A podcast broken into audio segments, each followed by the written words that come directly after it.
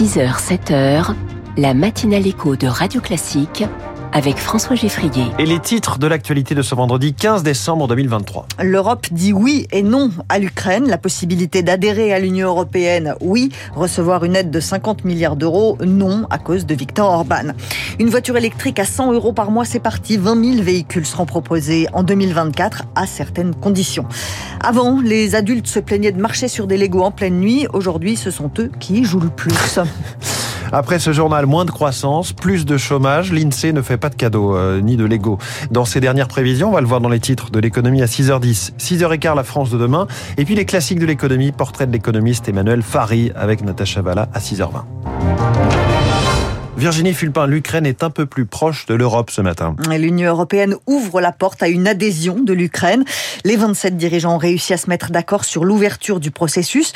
Le risque, c'était le veto de Viktor Orban, mais le Premier ministre hongrois a accepté de s'abstenir pour ne pas tout bloquer. Sylvain Kahn est européaniste, historien et géographe à Sciences Po.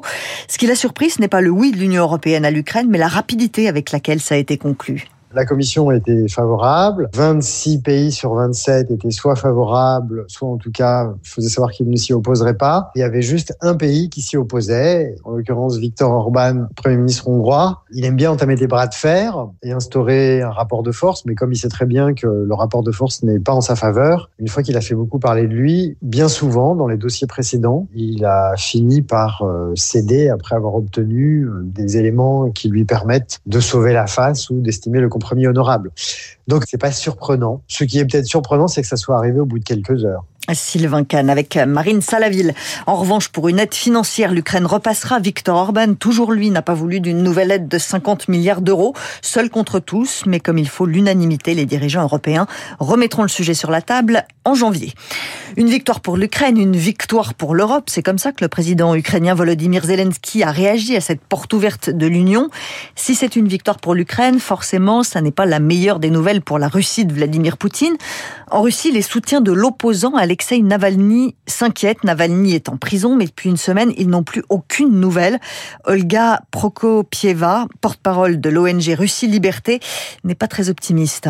Les courriers qui lui sont envoyés ne parviennent pas. Les avocats font la garde devant les différents centres de détention, euh, mais euh, n'ont aucune information. C'est très inquiétant, sachant qu'en plus, il est très affaibli. Mettre euh, Navalny en isolement total, on a peur que ce soit une sorte de représailles. Il y a justement quelques jours, l'équipe de Navalny a lancé une grande campagne Russie sans Poutine avec des affichages même dans les rues des grandes villes de Russie, Alexei Navalny. Aujourd'hui, on ne sait pas s'il est mort ou vivant. On craint pour sa vie. Olga Prokopieva avec Marc Tédé. Des membres du Hamas sont-ils en Europe pour préparer des attentats? Plusieurs coups de filet antiterroristes ont eu lieu hier en Allemagne, aux Pays-Bas et au Danemark. Des personnes soupçonnées d'être liées au Hamas et de planifier des attaques contre des cibles juives en Europe. Ça ressemble de plus en plus à un dialogue de sourds entre les États-Unis et Israël. Les Américains demandent au gouvernement israélien de réduire l'intensité de ses opérations à Gaza. Ils espèrent que la guerre prendra fin le plus tôt possible.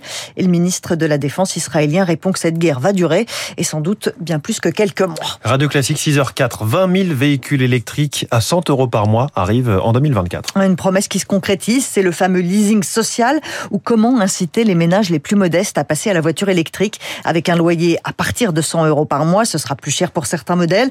Pour en bénéficier, il faut avoir euh, un revenu pour un couple sans enfant de 30 000 euros maximum par an et parcourir plus de 8 000 kilomètres. Céline Cajoulis va tout nous expliquer. Pour la sélection des dossiers, c'est première arrivée, premier servi. L'État paiera le premier loyer de 13 000 euros. Ensuite, les mensualités dépendront du modèle, mais avec une limite 25 000 voitures maximum pour toute l'année 2024.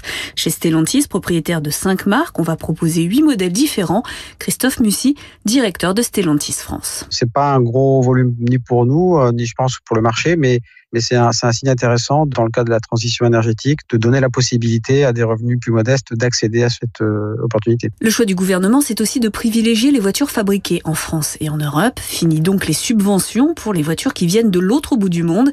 Flavien Nevy, économiste chez BNP Paribas Personal Finance. Le bonus écologique tel qu'il était pensé jusqu'à présent, c'était une incitation à l'achat de voitures électriques, d'où qu'elles viennent. Et on sait qu'il y a beaucoup de voitures électriques qui vont arriver de Chine. Et donc la question de, de savoir euh, finalement comment faire en sorte de privilégiée de favoriser l'industrie automobile française et européenne, elle est logique, elle est cohérente. Il est possible dès ce matin de vérifier son éligibilité, de réserver début janvier pour une livraison dans la foulée. Voiture électrique ou pas, n'oubliez pas d'être prudent sur la route. De mauvais chiffres pour la sécurité routière en novembre.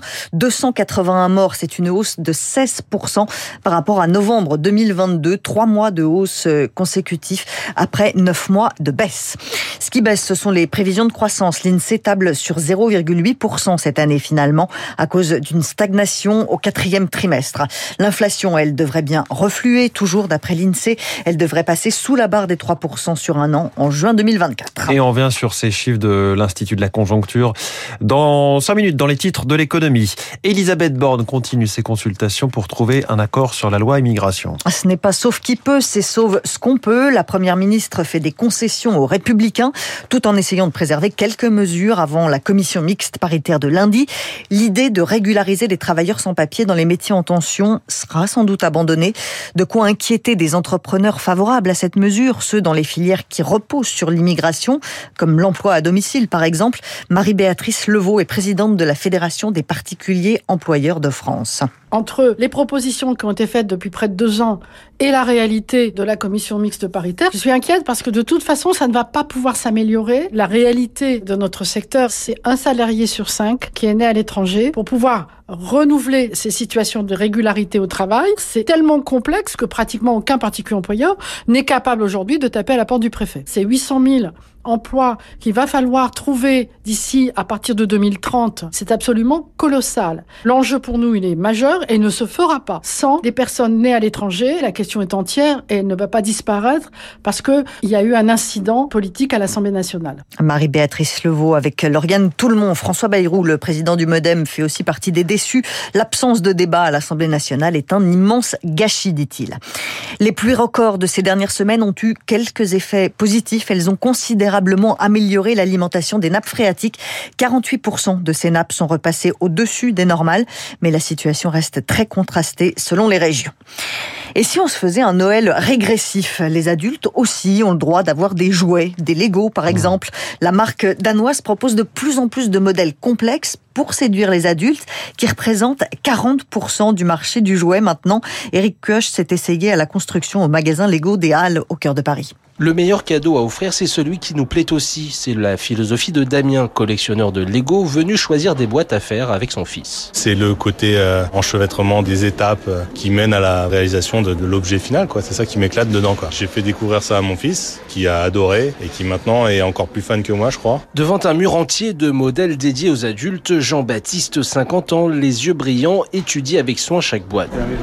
C'est maman, j'ai raté l'avion, Kevin. Chez lui, une pièce entière abrite son trésor de briques. C'est un peu du rêve. Je crois que la nostalgie joue pour beaucoup. Un jour, en fait, en passant devant un Lego Store, j'ai vu une pièce qui me plaisait. Donc je me suis dit, tiens, pourquoi pas? Et puis après, bah voilà, on a le virus après. Un virus qu'il a transmis à son collègue Bilal qui s'y est mis à la faveur des confinements Covid. C'était un moyen de se divertir euh, à la maison. Ça m'a beaucoup aidé, oui. Dans ce magasin, le rayon adulte ne désemplit jamais. C'est le deuxième plus rentable. Sur l'ensemble des ventes du groupe Lego, les grands enfants pèsent pour un tiers.